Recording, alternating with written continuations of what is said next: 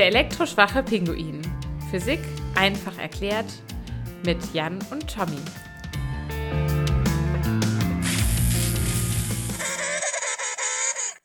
Hallo zusammen, herzlich willkommen beim elektroschwachen Pinguin. Heute beschäftigen wir uns mit dem Thema Vorbeischwungmanöver. Das ist ein wunderbares deutsches Wort für das englische Swing-by.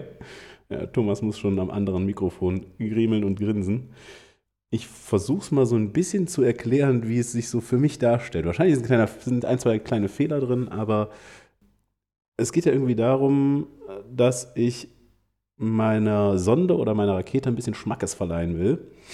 Und dafür ja, fliege ich einmal um so einen Planeten drumherum. Und aus irgendwelchen Gründen, die Herr Thomas uns gleich erklärt, komme ich auf der anderen Seite schneller wieder raus. Ja, so könnte man sagen. Ähm, wir sind ja dazu gekommen durch die Voyager-Sonden letztes Mal und wollten die Folge nicht noch länger machen, als die eh schon immer sind. Äh, erstmal heißt Swingby ja nur, dass man eine Sonde ja vorbeischwingt. Das ist eigentlich ein ganz nettes Wort. Zum Beispiel, äh, was, was vielen Leuten da vielleicht einfällt, ist der Film Apollo 13. Oder nicht nur der Film, sondern die Tatsachen von Apollo 13. Kennst du das, äh, das Problem, was aufgetreten ist und ähm, so weiter. Ich kenne nur diesen einen wichtigen Satz draus. Ach so. ist im Prinzip eine Mondlandemission gewesen und die haben dann massive Probleme gehabt. Da wollen wir gar nicht drauf eingehen, wäre wieder eine eigene Folge und so. Aber was sie dann gemacht haben, ist halt, um den Mond rumzufliegen und wieder zur Erde zurückzukommen.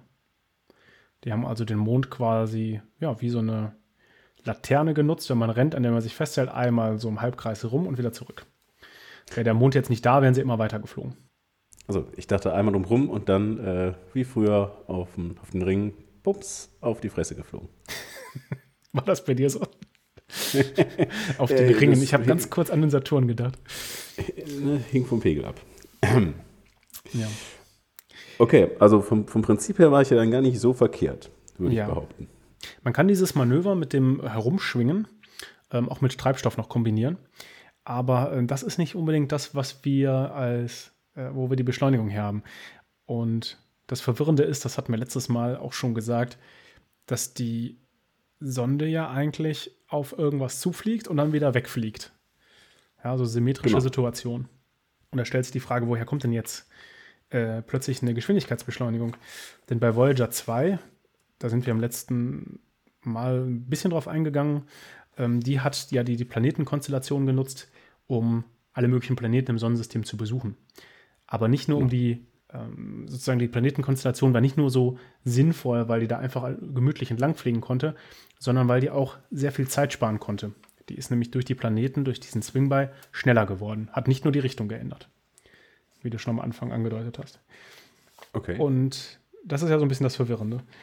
Jetzt kann man das auf verschiedene Arten erklären. Ich, ich habe äh, mal zwei Versuche, habe ich mal mit. Oder ich kann erstmal das physikalisch sagen.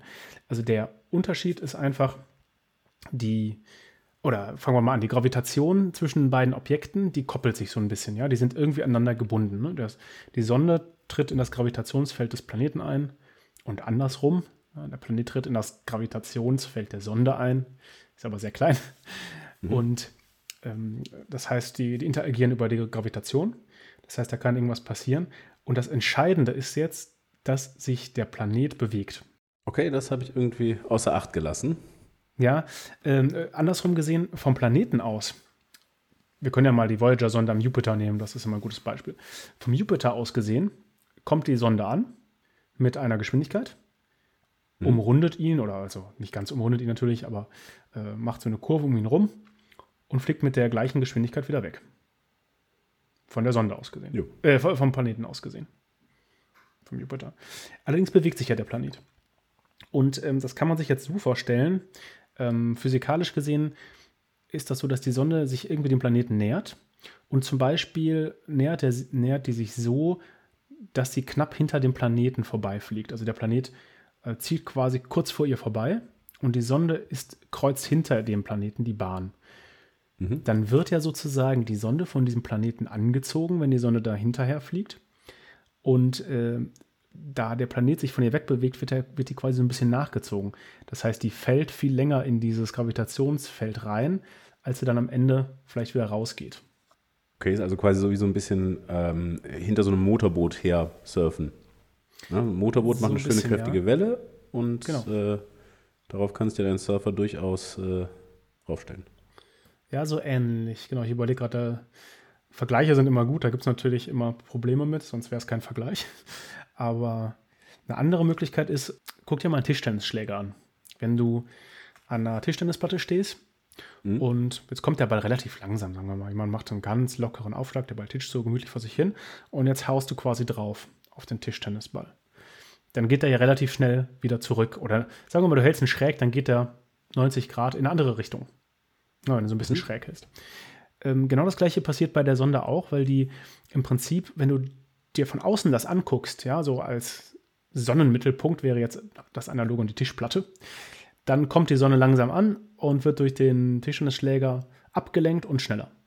Aber aus Sicht des Tischtennisschlägers, wenn du dir jetzt vorstellst, du sitzt auf dem Tischtennisschläger als Planet, ähm, bewegst du dich ja schnell auf die Sonne zu und die Sonne bewegt sich schnell wieder von dir weg. Und solange das so ein elastischer Stoß ist, das heißt, solange jetzt keine Energie in die Verformung des Balles geht oder in irgendwelche anderen Sachen, also solange die ganze Energie wieder das, der Ball kriegt, ähm, jetzt, so lange sieht die, dieser Tischtennisschläger halt den Ball genauso schnell entgegenkommen, wie er weggeht.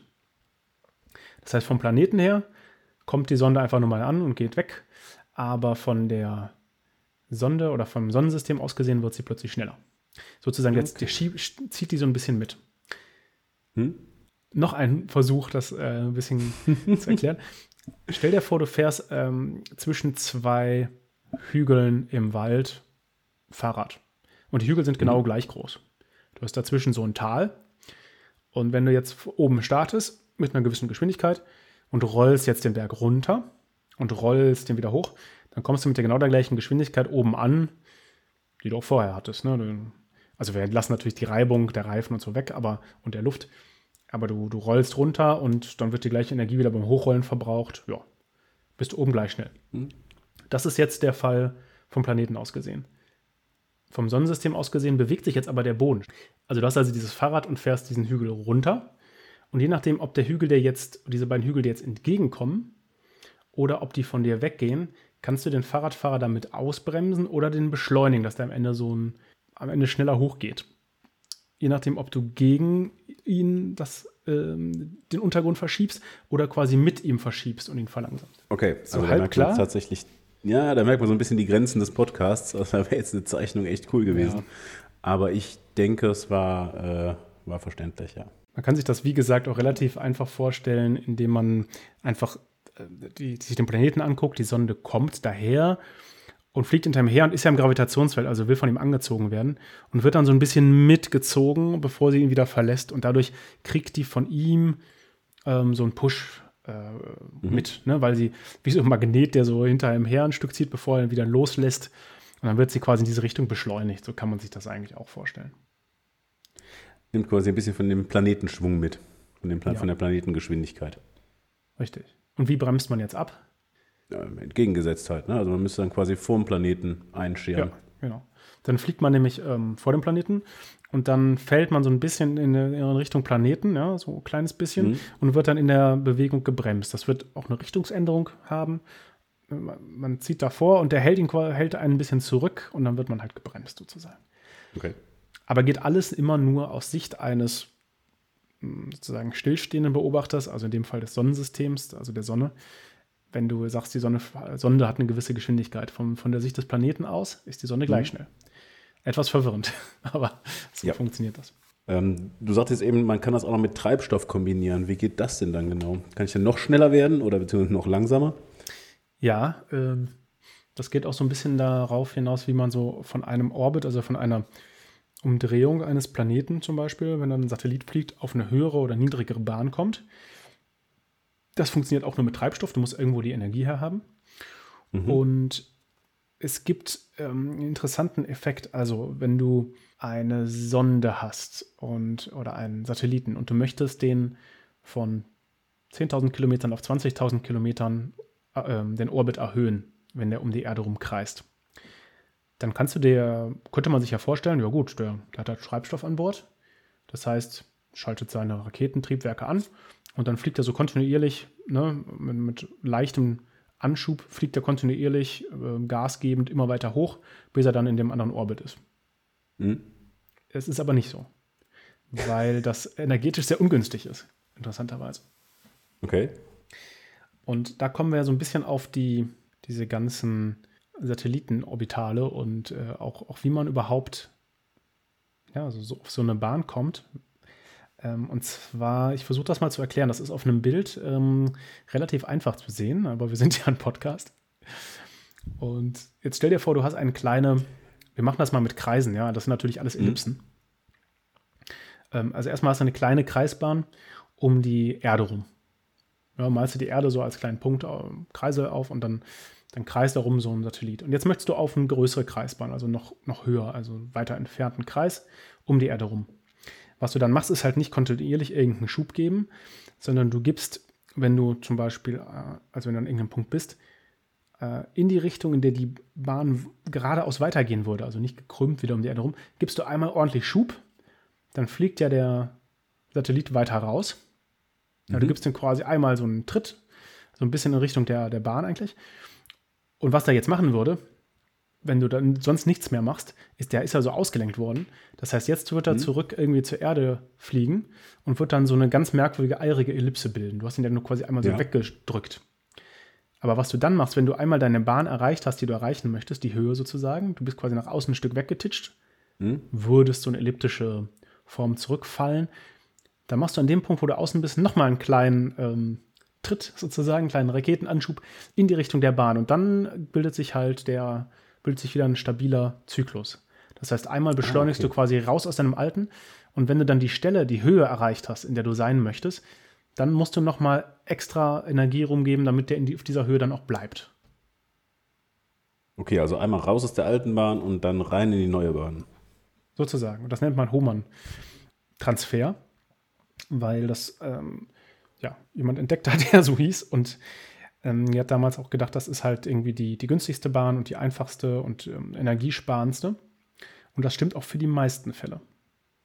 Okay. Ähm, für die meisten Einschränkungen? Einschränkung, wenn, wenn diese Bahnen relativ nah beieinander sind, dann, na, sagen wir mal, Bahn 1 zu Bahn 2 ist halt ein Faktor 2 Unterschied, also doppelt so große Bahn, das mhm. ist okay wenn der Faktor jetzt sehr groß wird, also wenn die zweite Bahn, auf die man möchte, sehr viel größer ist, glaube über einen Faktor 15 ist so ein Richtwert, dann gibt es einen Transfer, der günstiger ist und der ist ziemlich verrückt. Stell dir wieder vor, du hast diesen, Kle diesen kleinen Umlauf von dem Satelliten und äh, der läuft jetzt ganz nah um die Erde rum und du möchtest ihn jetzt echt weit wegkriegen. Mhm. Dann gibst du dem wieder aus der Bahn, so genauso wie eben, einen Push, aber diesmal richtig stark. Und zwar so stark, dass der viel weiter wegfliegt als zu der Bahn, die du eigentlich haben möchtest. Okay. Und der, der umkreist jetzt, also der, du gibst ihm so einen, so, einen, so einen Push sehr weit raus, viel weiter raus, als du eigentlich möchtest. Und dann bildet mhm. sich ja eine Ellipse wieder. Also der fällt dann quasi ja. wieder Richtung Erde, ganz normal. Und wie bei Merkur oder so, bei einigen Planeten sind ja die Bahnen viel elliptischer. Das heißt, die sind an einem Punkt viel näher an der Sonne als am anderen. Genauso kann so ein Satellit an der einen Seite viel näher an der Erde vorbeifliegen als an der anderen einfach elliptische Bahn. Und äh, du hast diesen Schub so gewählt, dass der an der, wenn der dann zurückfällt mit dieser Bahn, dass er dann an der anderen Seite, wo er näher dran ist, den Abstand hat, den er haben soll. Und da bremst du ihn wieder. Und jetzt sollte man ja meinen, das ist energetisch viel aufwendiger, mal einen größeren Radius und wieder zu bremsen. Wenn man das aber durchrechnet, fällt einem auf, oh, das ist aber viel energetisch günstiger. Und tatsächlich werden so dann teilweise Bahnen angesteuert. Also sehr mysteriös irgendwie intuitiv. Okay, das klingt wirklich kurios. Ähm, aber noch zum Swing-By-Verfahren. Das kann man doch sicherlich auch irgendwie wieder berechnen. Oder ist das so eine mhm. Sache, wo man irgendwie so äh, ja, Ergebnis würfelt? ja, kann man berechnen. Also das Interessante ist ja eigentlich auch, äh, woher kommt denn eigentlich die Energie? Die, die Sonde wird ja schneller. Ja. Äh, man möchte ja nicht, dass, äh, also man geht in der Physik nicht davon aus, dass Energie aus dem Nichts kommt. Ja sondern es gibt diesen Energieerhaltungssatz. Das heißt, wenn die Sonne irgendwie schneller wird, dann muss irgendwoher diese Energie kommen. Kannst du dir vorstellen, woher die kommt? Ja, eigentlich nur aus der, Plane aus der, aus der Bewegung des Planeten. Richtig. Kann ja nicht anders sein, ja, genau. Und äh, zwar wird der Planet ein bisschen langsamer dadurch. Sozusagen die Sonde hält sich ja quasi an dem fest und zieht sich so ein bisschen nach vorne. Und der Planet äh, spürt das so ein bisschen im Rücken, dass sich jemand festhält, wird ein bisschen langsamer. Wenn man allerdings Angst hat, dass der Jupiter dadurch irgendwann mal langsamer wird und eine kleine Umlaufbahn einschlägt, kann man relativ lange warten, bis das passiert. Ähm, ich habe das mal hier abgeschätzt. Ähm, ich bin mir nicht ganz sicher, ob das auf die letzte Kommastelle stimmt, ist es aber eh gerundet. Also Voyager 2 hat 825 Kilo, also sagen wir mal eine Tonne. Der Jupiter hat 10 hoch 27 Kilo. Das ist also eine 1 mit 27 Nullen. Lese ich jetzt nicht vor, die Nullen. Ähm, die Sonde hatte vorher irgendwie sowas wie 10 Kilometer pro Sekunde und ist dann auf über 20 beschleunigt worden. Ne? Doppelt. Wenn man das dann berechnet, dann muss halt gelten, dass die Impulse und, und Energien, dass sich sowas erhält. Dann kann man eine kleine ja. Gleichung aufstellen. Das heißt, so viel wie die Sonde schneller geworden ist, ist der Jupiter langsamer geworden. Aber da er eine viel größere Masse hat, muss er quasi nur ein kleines bisschen langsamer geworden sein, ne, um, um diese gleiche mhm. Energie zu haben. Und dann stellt sich raus, der Jupiter ist etwa in Meter pro Sekunde, ne, das ist Meter pro Sekunde ist so ganz grob Kilometer pro Stunde, ne, Faktor 3,6, egal, mhm. wird da fünfmal 10 hoch minus 21 mal äh, Meter pro Sekunde wird der langsamer. Das heißt, eine 0,0000, jetzt kommen 21 Nullen oder 20 Nullen und dann kommt eine 5 Meter pro Sekunde, wird er langsamer. Das heißt, selbst okay, wenn du selbst wenn du ähm, eine Milliarde Sonden schickst und die sind jede eine Milliarde mal so schwer wie Voyager-Sonde, wie die Voyager-Sonde, mhm. wird man das nicht merken. Also es ist wirklich, ähm, da haben wir noch Spiel. Was? Das heißt, da könnte man auch die richtig großen interstellaren Raumschiffe drumherum beschleunigen, die es dann wahrscheinlich ja. nicht mehr brauchen. Und äh, der würde immer noch da bleiben. Richtig. Ja, vielleicht wird das ja irgendwann unser neuer fossiler Brennstoff, der nicht ausgebraucht werden darf. Aber das dauert noch. Ja, aber wenn ich jedes Mal über den Jupiter zur Arbeit fliegen muss, dann äh, komme ich auch zu spät.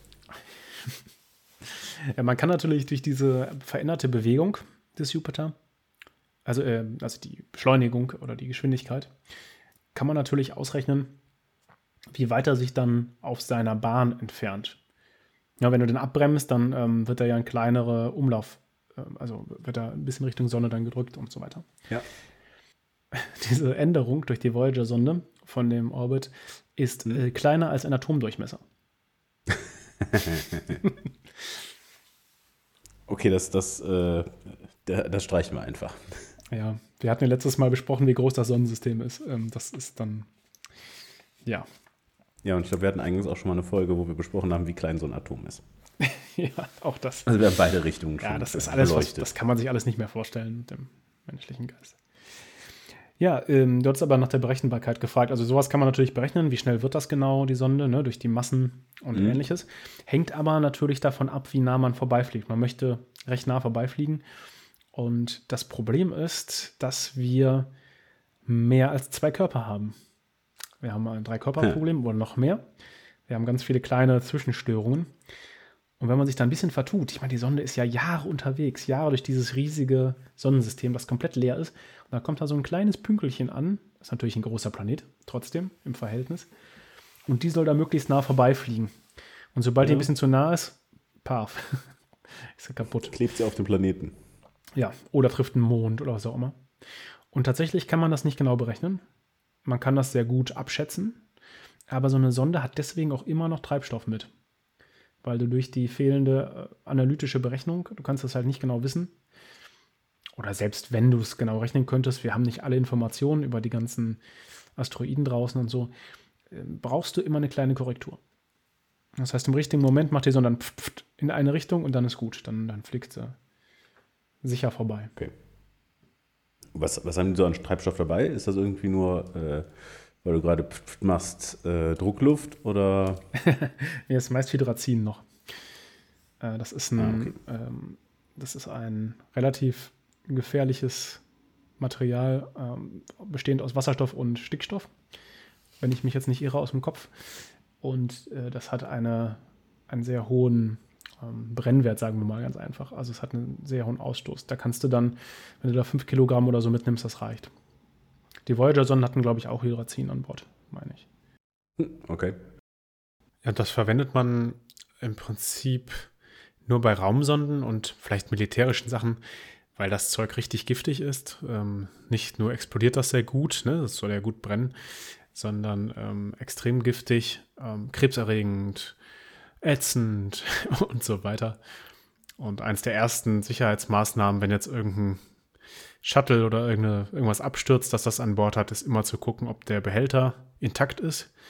In der Regel sind aber die Satelliten auch so äh, gebaut, dass der Hydrazinvorrat dann äh, beim, falls die irgendwie runterkommen, ähm, dann auch in der Atmosphäre verglüht. Ähm, aber das ist wirklich eine recht interessante Substanz, ziemlich gefährlich. Und das haben die meisten Raumsonnen als Treibstoff. Okay. Dann lassen wir das lieber.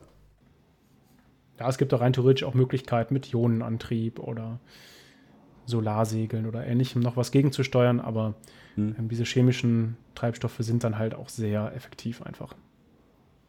Ja, sehr reaktiv, ne? Also wenn ich dann sowas anmache, ja, dann will ich ja unter Umständen auch direkt einen Effekt haben. Ja. Ja, dann gibt es denn da noch irgendwelche Beispiele zu, äh, zu so einem Swing-By-Verfahren? Äh, ja, natürlich. Das ist vielleicht ein guter Hinweis. Ähm, die, also das erste Mal, dass man so einen Swing-By überhaupt gemacht hat, war 1953. Luna 3, die hat den Mond umrundet, also wie bei dem eben erklärten Apollo 13. Mhm. Aber das ist ja nur ein Richtungswechsel. Und interessanterweise wusste man 1953 noch gar nicht, dass das überhaupt funktioniert, Sonden zu beschleunigen. Man dachte nämlich tatsächlich bis so 1961, dass man eigentlich nie die äußeren Planeten erreichen würde. Okay. Ja, und ähm, das liegt an der Raketengrundgleichung also der, der Grund, warum man das nicht gedacht hat, wenn man diese zusätzliche Unterstützung der Planeten nicht hat, fehlt einem halt noch relativ viel Energie. Und jetzt mhm. ist es so, dass die Sonne ja so ein, die hat ja ein großes Gravitationspotenzial. Das heißt, man kann sich das wirklich so vorstellen, wie den Rand einer Schüssel oder wie so eine Schüssel, in der die Sonne in der Mitte sitzt. Und wenn du diese Schüssel verlassen willst, ja, am Rand ist die so ein bisschen, läuft die so ein bisschen ausgewölbt, aber du musst halt eine nötige Energie haben, um diesen Berg hochzukommen, also die Gravitation zu verlassen ja, das ist kein echter Berg, sondern nur anschaulich natürlich. Du musst eine gewisse Energie haben, wenn du losfliegst, um quasi die Sonne wirklich verlassen zu können. Ansonsten, wenn du nicht genug Energie hast, ähm, dann wirst du immer langsamer und fällst irgendwann zurück zur Sonne. Ist das anschaulich okay, das genug? Ja. Also, ne? Und äh, die Planeten sitzen quasi auf dieser auf dieser, auf der Mitte der Schüssel irgendwo auf ihren Bahnen, aber es gibt keine Reibung, das heißt, es ist keine Gefahr, dass die irgendwie in die Mitte runterfallen, sondern die kreisen da sozusagen, haben auch eine kleine Delle sozusagen, auch wie so eine kleine Schüssel wieder, in der andere mhm. Sachen kreisen. Ne? Und du brauchst jetzt immer eine gewisse Energie, um zum Beispiel so einen Planeten ähm, zu verlassen und brauchst auch eine gewisse Energie, um die Sonne zu verlassen. Und wenn du das halt ausrechnest, dann kommst du für die Entfernung zu den äußeren Planeten auf eine relativ große Energie. Und jetzt musst du die ja irgendwie aufbringen, diese Energie. Ja. Und dafür hat man Raketen. Jetzt kommt aber das Problem, wenn du eine Rakete hast, dann ist das nicht so schwer, mit einer Rakete, sagen wir mal, auf 100 km/h zu kommen. Brauchst du relativ wenig Treibstoff. So. Mhm. Ähm, jetzt musst du aber vielleicht auf schnellere Geschwindigkeiten kommen. Also die, die ISS, ne, die internationale Raumstation, die uns ja. umkreist, die kommt ja jede 90 Minuten, ähm, umkreist ja ungefähr einmal die Erde. Das heißt, sie hat so eine Geschwindigkeit von ganz grob 10 Kilometer pro Sekunde oder 8, mhm. ist egal. Ja. 10 Kilometer pro Sekunde ist, klingt jetzt nicht, vielleicht nicht so schnell, ist aber sehr schnell. Ähm, ein Vergleich wäre, wenn du eine Gewehrkugel abschießt, während die ISS über dir fliegt. Ja. Und die ISS hat dann ein Fußballfeld überquert, dann hat die Gewehrkugel noch nicht mal den 16er verlassen. Okay, wow. Das ist dann wirklich schnell. Ja, also du, du schießt und zack ist er weg. Also die ist wirklich sehr schnell. Genau, diese Energie brauchst du. Denn das Interessante ist, was, was viele Leute denken, jetzt muss ich gerade kurz abschweifen, die Aufgabe in das Weltall zu fliegen, ja, das ist ja definitionsgemäß so 100 Kilometer oder was. Die ist gar nicht so schwer. Die ist sogar ziemlich einfach. Bist du hochgeschossen, bist du oben, fällst du wieder runter. So, ja. warst du im Weltall. Das ist genau, was hier unsere schönen Milliardäre gemacht haben. Ähm, für genau. mich hat das überhaupt nichts mit Weltraumfahrt zu tun. Das ist nämlich einfach nur mal hochgeschossen, wieder runtergefallen. Das Problem ist nämlich, ähm, die ganze Energie, oder nicht die ganze, aber ein Großteil der Energie, die drauf geht für so eine Rakete und was diese ganze Weltraumfahrt so schwierig macht, ist, dass, dass es nicht ist, hochzukommen auf 100 Kilometer. ja, die Höhe ist nicht so schwierig, sondern ja. seitlich sich so schnell zu bewegen. Ah, okay. Dass du dich quasi auf die Bahn eingeschossen wirst. Ja, wie stellst du dir so einen Raketenstart vor, so optisch? Ja, die Rakete zündet und fliegt nach oben. Genau, fliegt nach oben weg, ne? So, ja, ja, fliegt nach oben, da ist sie weg. Wenn man jetzt ein bisschen weiter zurückgeht, dann sieht man natürlich, fliegt die erst ein bisschen nach oben, will ja auch durch die Luft erstmal durchkommen, durch die Dicke am Anfang. Aber die wird, die relativ schnell neigt die sich seitlich und fliegt dann seitlich. Die okay. fliegt also gar nicht hoch, sondern die fliegt eigentlich eher ja, immer seitlicher, immer seitlicher. Und das Wichtige ist dann, die muss dann halt je nach Höhe auf diese wahnsinnige Geschwindigkeit von, sagen wir mal, 20 Kilometer pro Sekunde oder sowas beschleunigen. Das ist flott. Also das hängt von der Höhe ab, ne, die, die, die Bahngeschwindigkeit, aber die, ähm, das ist halt das Hauptproblem. Und nicht da einmal hochzukommen. Und deswegen finde ich diese Versuche von, ähm, von Jeff Bezos und so weiter auch einfach ziemlich albern. Die konnten sich mal kurz die Erde von oben angucken, hat aber jetzt mit Raumfahrt eigentlich nichts zu tun. Zumal sie nur 80 nee, Kilometer hoch waren. Naja. ähm, das nur am Rande. Das reicht für einmal Schwerelosigkeit und wieder zurück. Ja. Und das Problem ist jetzt, wo wir eigentlich darauf zurückkommen wollten, ist die Raketengleichung.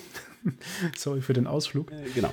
Wenn du Treibstoff für ein Kilometer pro Sekunde hast und schaffst mhm. ein Kilometer pro Sekunde, aber möchtest jetzt irgendwie acht Kilometer pro Sekunde schaffen, dann brauchst du halt nicht ein bisschen mehr Treibstoff, sondern für ein Kilometer pro Sekunde brauchst du 1,4 mal so viel Treibstoff, wie das Gewicht der Rakete ist.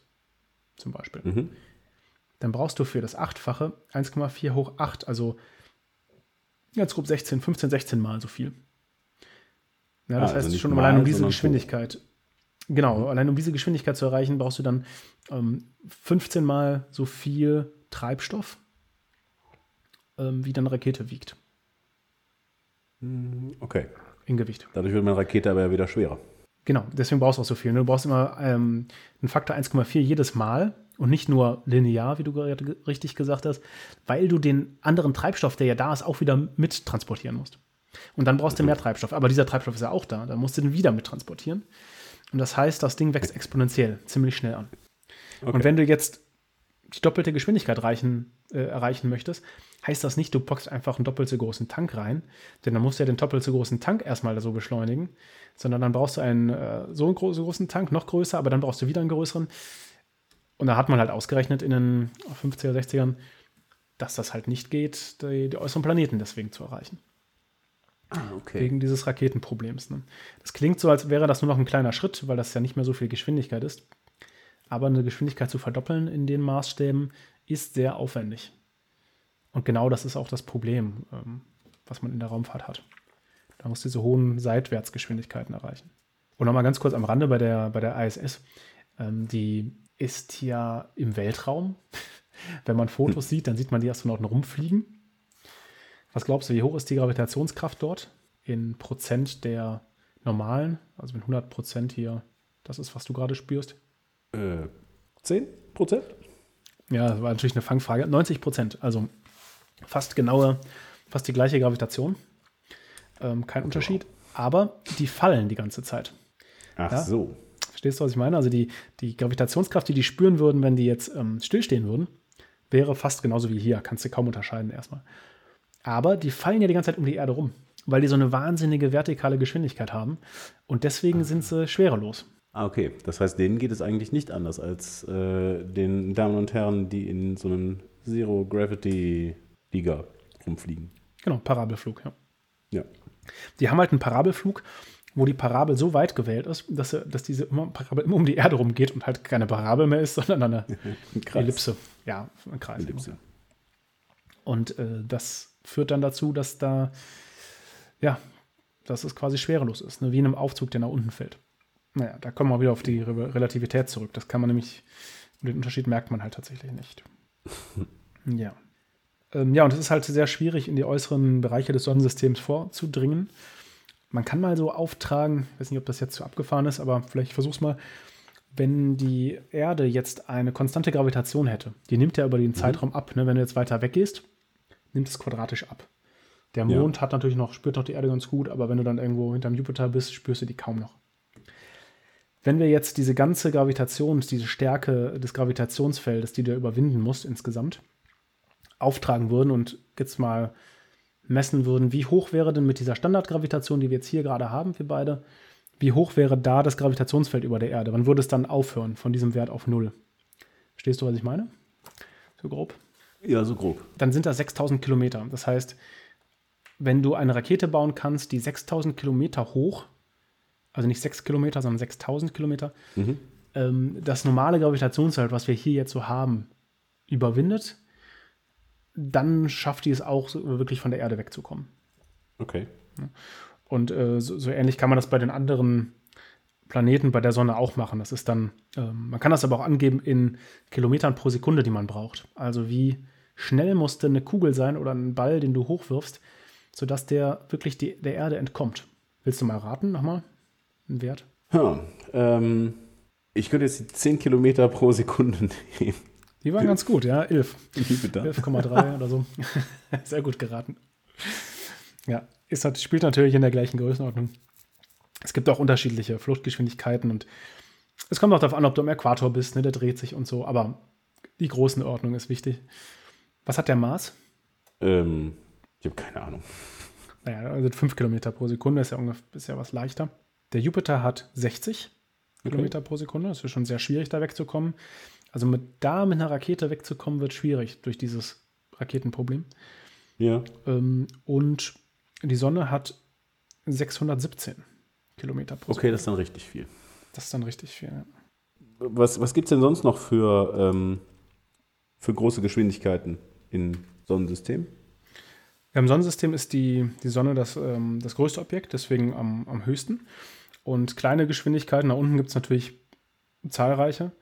Und es gibt einige Asteroiden, ne? oder äh, die Monde des Mars zum Beispiel, Deimos und Phobos.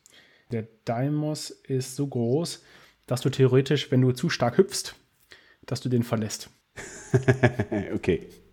Das ist lustig. Also so sechs Meter pro Sekunde oder was. Äh, genau, also da musst du aufpassen, wenn du was schnell wegwirfst, dann ist es für immer weg. Dann trudelt das in den Weltraum und ist verschwunden. Tschüss. Oder geht auf eine stabile Umlaufbahn um den Planeten und du kommst nicht mehr dran. Auch das wäre irgendwie lustig. Das wäre lustig. Und wie meldest du das an der Versicherung? Ja, Ich habe hab auf dem Mars was verloren. Ich habe wo genau denn? Ja, es befinden sich jetzt in einer stationären Umlaufbahn um den Mars. ja gut, äh, wir reden vom Mond, ne? Ähm, Deimos, nicht vom Mars selber. Aber Achso, okay. nee, der Mars selber, da konntest du nicht von hüpfen. Das, das ja, der ist zu.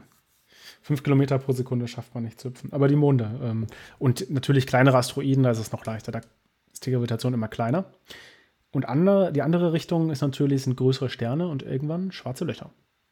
Und da ist nämlich diese, diese Fluchtgeschwindigkeit, die, wie man sie nennt, ne, die bei der Erde zum Beispiel 10 Kilometer pro Sekunde ist, bei der Sonne diese 600 Kilometer pro Sekunde, die wird dann immer größer und immer größer. Gravitation ist schwer, äh, stark an der Stelle. Und dann irgendwann erreicht die sowas wie 300.000 Kilometer pro Sekunde. Und das ist dann die Lichtgeschwindigkeit. Und deswegen sind schwarze Löcher schwarz. Da ist nämlich die Fluchtgeschwindigkeit so groß, dass sogar das Licht nicht mehr von der Oberfläche dieses Dings, dieses Sterns, wie auch immer, ähm, wegkommt. Und deswegen kommt da keine Information nach außen. Das ist ein schwarzes Loch. Hm. Das wird noch ein Problem, wenn wir so ein Ding mal äh, uns von nah betrachten, äh, dann davon weg, von da weg zu funken. Hm? Ja, das stimmt. Wenn man nah dran ist, hat man echt ein Problem, ähm, weil dann auch ähm, ganz komische Effekte auftreten. Ne? Und das ist wieder meine eigene Folge. Aber wenn du mit einem gewissen Abstand da bist, kannst du das auch ganz normal auf dem Planeten umkreisen. Das ist halt wieder wie ein großer, schwerer Stern in der, aus weiterer Entfernung. Also das funktioniert ganz genauso wie andere Sterne auch oder andere Objekte oder wie die berühmte Sahnetorte, die wir schon hatten, die die Erde umkreist.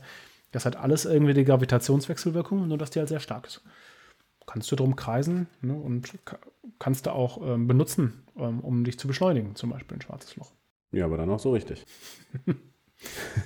Ja, das hängt ja, ähm, hängt ja auch ein bisschen davon ab, wie schnell sich das bewegt. Ne, im, ähm, Ja. Also wenn du, wenn das für dich statisch ist in dem System, wenn du dich bewegen willst, dann wirst du halt gar nicht beschleunigt. Naja.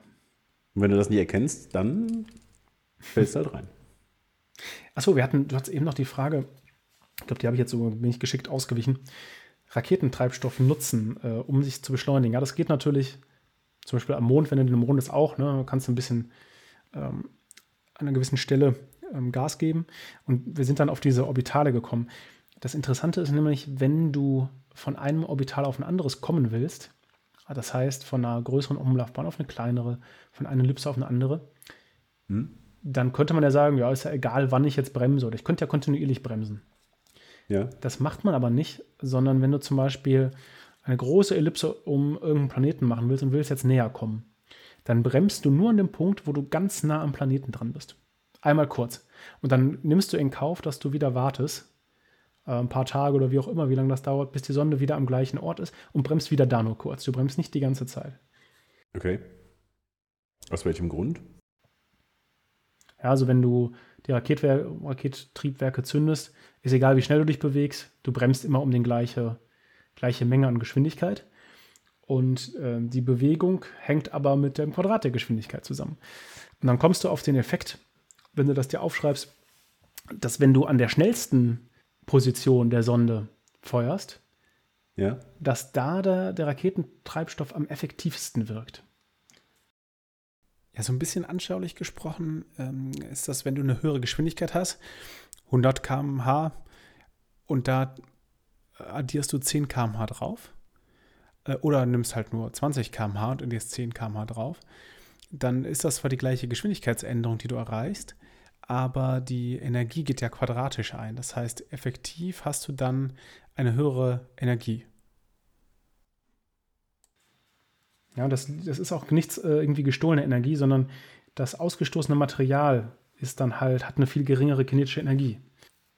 Also das ähm, ist kompliziert zu erklären, ähm, selbst mit Zeichnung. Ich wollte nur darauf hinweisen, das ist der Grund, das nennt sich äh, Obert-Effekt. Das ist der Grund, warum man so komische Manöver macht. Also wenn jetzt äh, man Sonden oder sowas um Planeten mitverfolgt, gerade passiert das nämlich an der Venus, wurde gerade nämlich so ein Bremsmanöver gemacht, äh, so ein Swing-By-Manöver, dann ist es oft so, dass sie sagen, so, jetzt wird nochmal gefeuert für ein paar Minuten oder so, halbe Minute, Minute. Und das liegt halt daran, dass das an dem Punkt dann besonders günstig ist. Sonst könnte man sich ja fragen, man feuert ja die ganze Zeit über. Das wäre Ja. doch viel sinnvoller, ne? viel schonender, aber das ist nicht so. Wer kreist denn gerade um die Venus? Äh, wer gerade die Venus umkreist, ist BP Colombo. Das ist eine ähm, Gemeinschaftsmission von der ESA und der JAXA, also Europäische Weltraumagentur und japanische. Und ähm, ja, das ist tatsächlich auch ein Beispiel für eine, für eine relativ komplizierten Swing-By. Also es gibt nicht nur Sonden, die einmal irgendwo ankommen und abbremsen, sondern es gibt Sonden, die wollen ähm, bestimmte Umlaufbahnen erreichen und müssen das mehrfach machen. Also ein Beispiel, die, die BP Colombo, die gerade da ist, die macht ein Bremsmanöver an der Erde, dann an der Venus, äh, dann, glaube ich, nochmal irgendwie Merkur, dann Merkurmond. Ähm, das sind insgesamt relativ viele ähm, Swing-By-Manöver. Die hat gerade noch einen Swing-By an der, an der Venus halt gemacht. Die ist am ähm, 10.04.2020, hat den Swing-By an der Erde selber gemacht, nochmal, um langsamer zu werden. Mhm. Und hat auch Fotos gemacht und so. Und ähm, wa- was es aber auch gibt, ist, dass man am gleichen Planeten immer wieder einen Swing-By macht. Und zwar die Sol äh, Parker Solar Probe. Eine Sonnensonde. Die Okay. muss nach innen zur Sonne kommen. Aber wenn es nach innen zur Sonne geht, dann äh, muss man ähm, so eine Sonde schon mal eher bremsen, anstatt dass man sie beschleunigt. Genau. Und was ist da der Unterschied technisch? Äh, hatten wir doch eben schon. Man muss, man muss vor den Planeten eintreten. Achso, ja, ja, äh, genau. Aber es ist kein Unterschied von der, von der ähm, Energie, die man braucht, ja. Genau, man muss vor dem Planeten eintreten. Beschleunigung Ähm. ist Beschleunigung, wenn sie negativ ist. Äh, Richtig, richtig. Nee, du hast das schon besser noch beantwortet, als ich eigentlich beabsichtigt hatte. Äh, klar, es ist das genau das Gleiche, nur, nur vor dem Planeten verlangsamen. Aber es ist halt auch schwierig, äh, darauf wollte ich hinaus, zur Sonne zu kommen. Man könnte ja denken, ja, die zieht einen ja an. Ja, dann, wenn man nicht aufpasst, zack, ne, fällt man zur Sonne. Es gibt ja auch manchmal so Ideen, Müll zur Sonne zu schicken und den da ne, Ja. zu deponieren. Du brauchst ungeheure, auch durch die Raketengleichung, ungeheure Energien, um diese Masse dann so zu beschleunigen, und zwar in dem Sinne, dass man abbremst, aber es ist von der Erde aus gesehen ja egal. Ähm, also zu, beschleunigen, dass, dass die eine enge Umlaufbahn hat und dann irgendwann in die Sonne stürzt. Da bräuchtest du riesige Mengen von Treibstoff, deswegen ist das eigentlich gar keine kluge Idee. Ähm, also nicht so, wie es sich vielleicht anhört. Aber es wäre eine Lösung für den ganzen nuklearen Müll. Das Ding strahlt ja sowieso.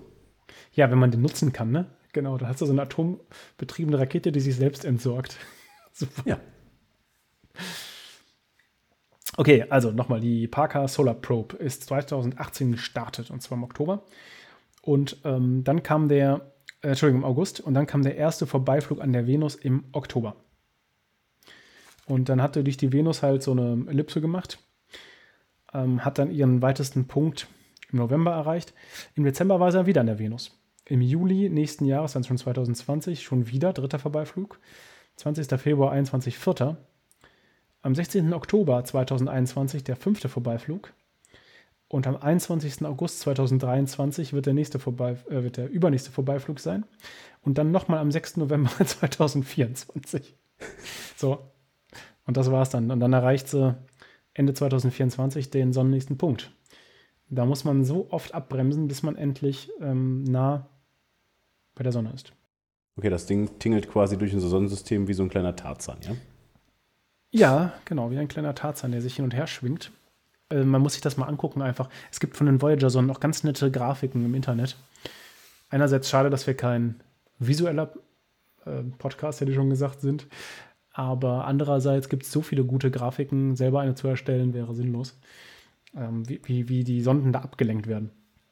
Und bei der, bei der Parker Solar Probe kann man sich das auch mal angucken. Das sind nämlich so lustige Ellipsen, die immer kleiner werden. Dann wird abgebremst. Das ist wie so eine Ellipse, die langsam kleiner wird, aber so rotiert und eiert. Sehr interessant. Es muss natürlich alles vorher genau berechnet werden. Ähm, also recht auch aufwendig, finde ich. Ähm, man hat natürlich leichte Korrekturen, aber viel nicht. Ja. Ursprünglich war der Plan eigentlich von der Parker Solar Probe übrigens, dass die genau dieses komische Manöver macht, was wir schon mal gesagt hatten.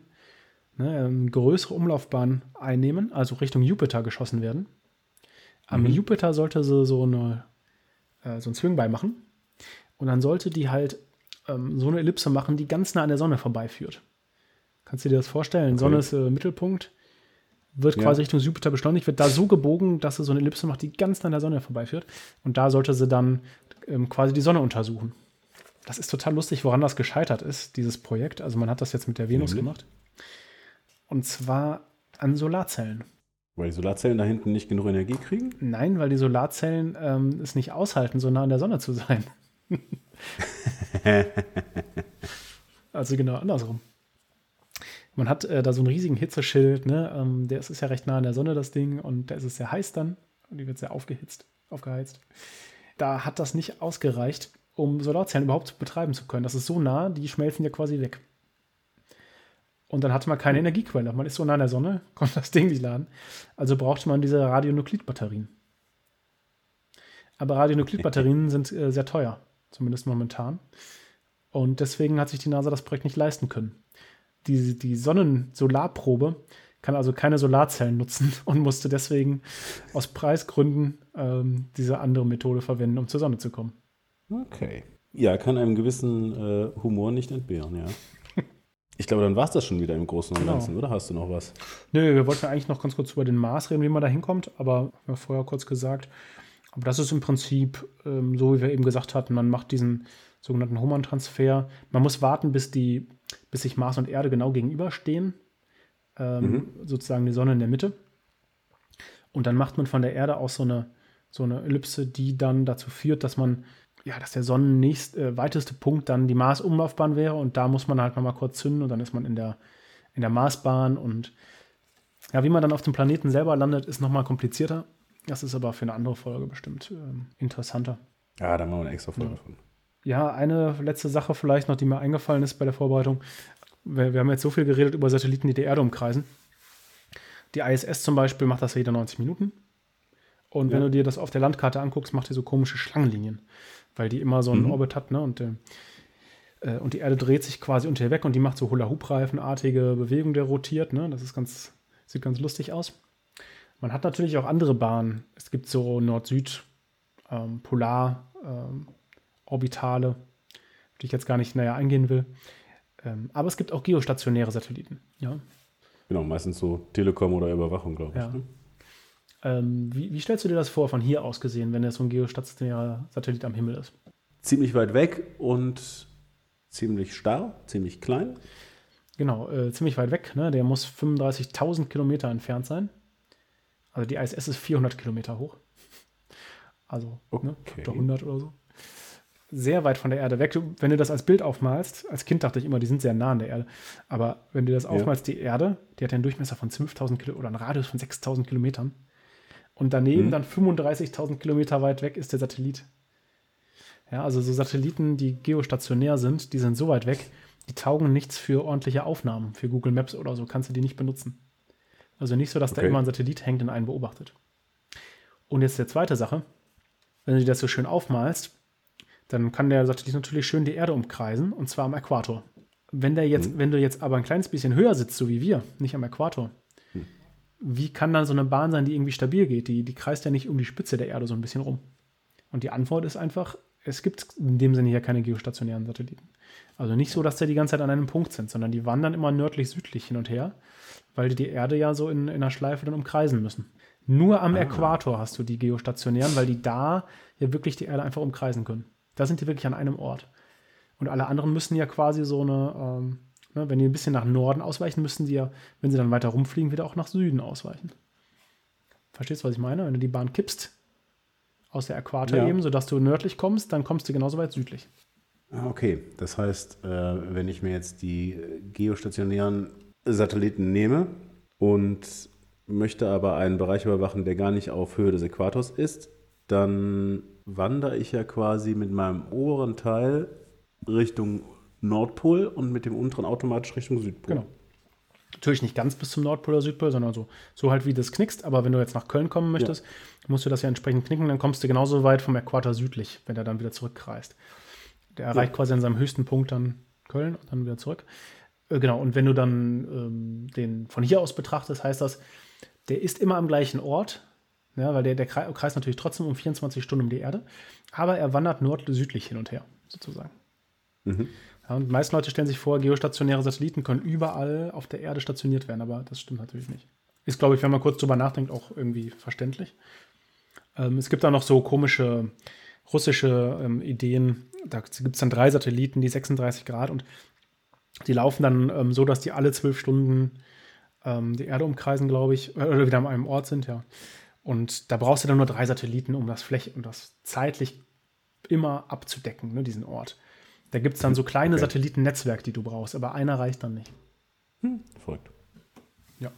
So, das war noch, äh, was mir noch aufgefallen ist, was man vielleicht erzählen könnte. Der kleine Nachtrag. Der Nachtrag. Okay, also haben wir heute gesprochen über ähm, das mysteriöse Swing-By-Manöver.